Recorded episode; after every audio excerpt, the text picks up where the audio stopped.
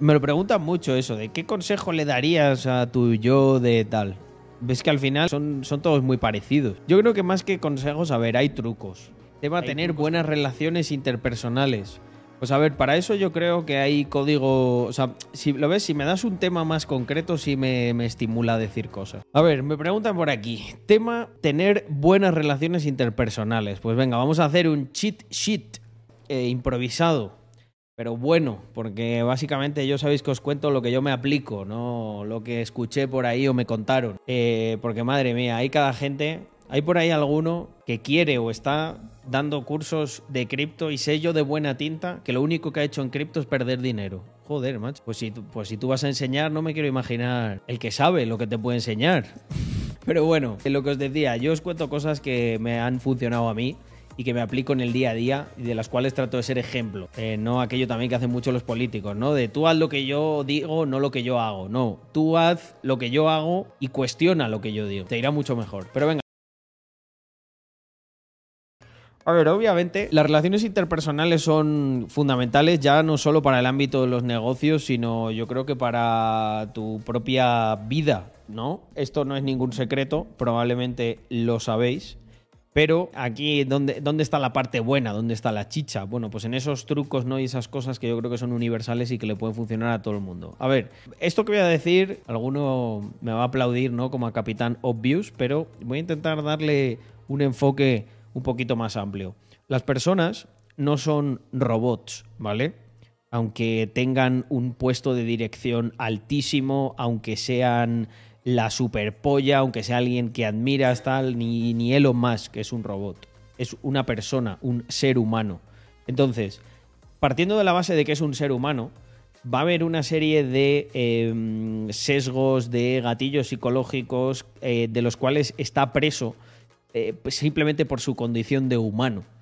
Si tú eres amable con alguien, si tú le sonríes a alguien, lo más probable que haga esa persona es devolverte esa amabilidad, devolverte esa sonrisa.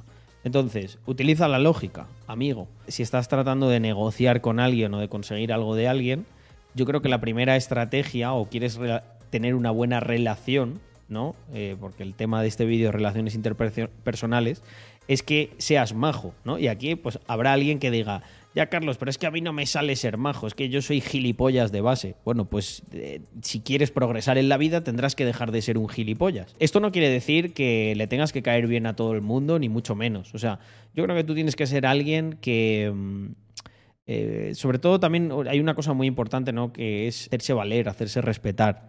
Tienes que ser majo y tienes que ser cordial con quien te corresponde con esa cordialidad. Pero si os encontráis a alguien que no os corresponde con esa cordialidad, pues hacerle ver que, bueno, que no, no hay ningún problema, ¿sabes? Que si él no va a ser cordial, tú tampoco lo vas a ser.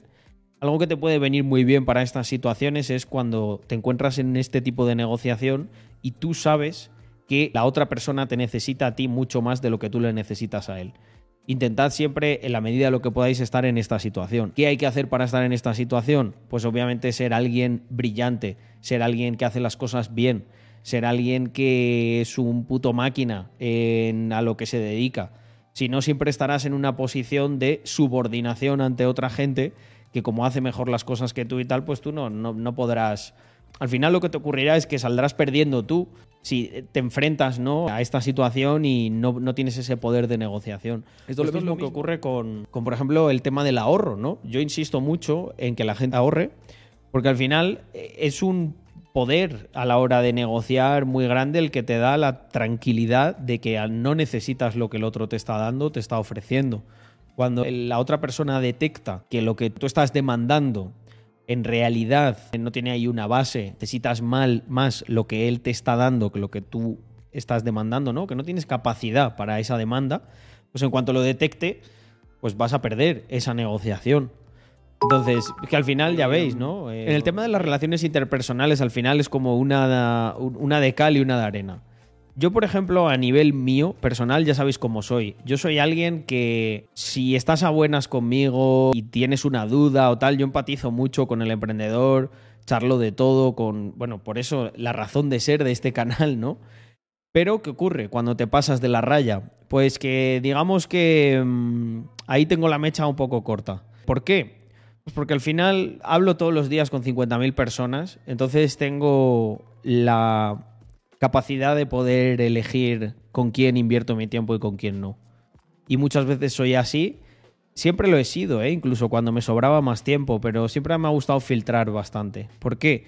Porque al final, en el peor de los casos, ¿en qué incurres? En un coste de oportunidad. Pero mm, en el mejor de los casos, lo que estás cortando es a gente que no te va a aportar nada y que en el fondo no está interesada en ti, ni en lo que haces, ni en mejorar tu existencia en absoluto. Y ahí lo mejor es, pues, rápidamente cortar lazo, porque si no te absorbe tiempo, tal. A mí me fascina la gente que tiene como ahí, como miles de batallas abiertas, ¿no? Eh, por ejemplo, en un grupo de WhatsApp que estoy, que me parto de risa, no, no voy a decir de qué contexto es ni nada, pero me hace muchísima gracia porque basan su vida como en el odio a otras personas. Y veo la cantidad de tiempo y de energía que consume eso y la verdad que, claro, yo me, en ese grupo me quedo porque me hace mucha gracia ver que están todo el día, que si hablando de uno, de otro, mira lo que ha hecho este. me hace mucha gracia eso. Yo lo veo simplemente como puro entretenimiento, ¿sabes? Típico momento que estás ahí con la mirada perdida, ¿no? Comiéndote un bocadillo y mirando al horizonte. Bueno, pues en vez de mirar al horizonte veo este tipo de cosas, me escojono, me termino el bocadillo y me pongo a currar. Pero hay gente que basa toda su vida en eso. Entonces, hostia, cuidado con esto, ¿no? Porque te puede acabar consumiendo mucho tiempo. Aquí a más de una persona en su día se lo decía, ¿no? Con, con el tema de Twitter. Es que sí entendí la referencia.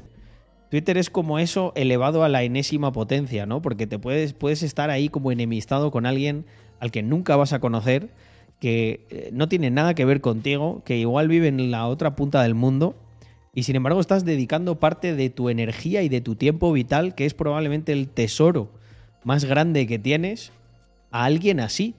Cuando podrías estar dedicando ese tiempo a alguien como, no sé, como posible cofundador o, no sé, o amigo de, batallas, de emprendimientos que puedas generar. Entonces es algo que me fascina, ¿no? Y que siempre me he cuidado mucho de ello. Luego es verdad que cada uno es como es, ¿no? Y habrá gente que es más extrovertida, gente que menos. Pero eso se soluciona de una manera muy sencilla. Si eres poco extrovertido, pues lo que tienes que hacer es exponerte más a eso. También tienes que poner todo esto en una balanza y decir, oye, ¿me compensa el esfuerzo que estoy haciendo tal o no? A mí esto no me gusta. A lo mejor puedes tener un rol que no necesite de tanta interacción, ¿sabes? Pues por ejemplo, yo que sé, el mundo de la programación, ¿no? Esa parte técnica. No necesitas relacionarte tampoco con mucha gente, ¿no? Estás ahí a tus movidas, con tu código, con tus ordenadores y ya está, ¿no? Entonces, esto también es algo que tenéis que valorar. Pero al fin y al cabo, yo creo que el mejor consejo es que seáis alguien que brille con luz propia eso te da todo lo que hemos todo lo que he dicho anteriormente te, lo da. Pero para eso hay que ser osado, hay que ser valiente. Yo siempre hablaba de las cosas que quería hacer delante de gente que a lo mejor eh, no le interesaba o directamente se escojonaban de lo que hacía y ya está. Pero yo nunca me mostraba ofendido por eso.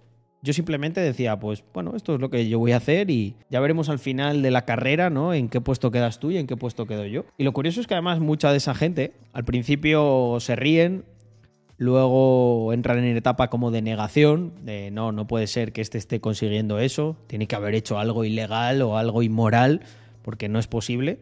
Y la última fase es la más graciosa, que es cuando te encuentras a otra gente que te cuenta cómo esa gente les contó que te conocía hace mucho tiempo. Es maravilloso. O sea, primero se ríen, luego critican y luego cuentan cómo te conocieron. Es un cierre maravilloso, es perfecto, ¿no? Para una historia que comienza tan mal al principio. Y yo creo que en esencia es eso. a veces incluso merece más la pena pues estar focus en lo que uno hace y empezar a brillar y a ser alguien que ya infunda respeto, ¿sabes? O sea, tú hablas de emprendimiento, hablas de criptos, hablas de e-commerce, hablas de, no sé, en general, de, sí, de emprendimiento. Y cuando hablen de mí, pues sí, habrá cualquiera que le caiga mal y lo que sea, pero por muy mal que le caiga, eh, las cosas que hago están ahí, ¿sabes? Eh, podrá decir que le caigo mal personalmente, pero ¿qué coño va a decir de mi trabajo? Yo en mi trabajo creo que consigo brillar con luz propia. Pues ya está. Así es como, así es como, luego es mucho más fácil, ¿sabes? A ver, también hay que tener cuidado, ¿no? Porque luego también viene mucho lameculos que en el fondo no le caes bien y intenta aprovecharse de ti o gente que tiene intenciones, eh, digamos, ocultas. Pero bueno, eso al final otra vez es más de lo mismo. Eh, si tú estás centrado en tu trabajo, en hacer tus cosas y filtras mucho y pones el estándar bien alto para las personas a las que depositas tu confianza, siempre te va a ir bien. Así que nada, eso yo creo que ahí tenemos unos cuantos tips buenos, tanto para aquí como para, como para YouTube. Y básicamente es eso, gente. Si al final todo esto es gira en torno a la idea de que, de que te tienes que enfocar en ti mismo. Tienes que enfocarte en ti mismo, tienes que darte esa prioridad y luego todo fluye. Bueno, Warguns, yo creo que un programador sí tiene que charlar eh, de los briefs y todo eso con el product owner y con el equipo y todo lo que tú quieras, pero no tiene nada que ver con alguien que se dedica, por ejemplo, al desarrollo de negocio o un CEO o un comunicador.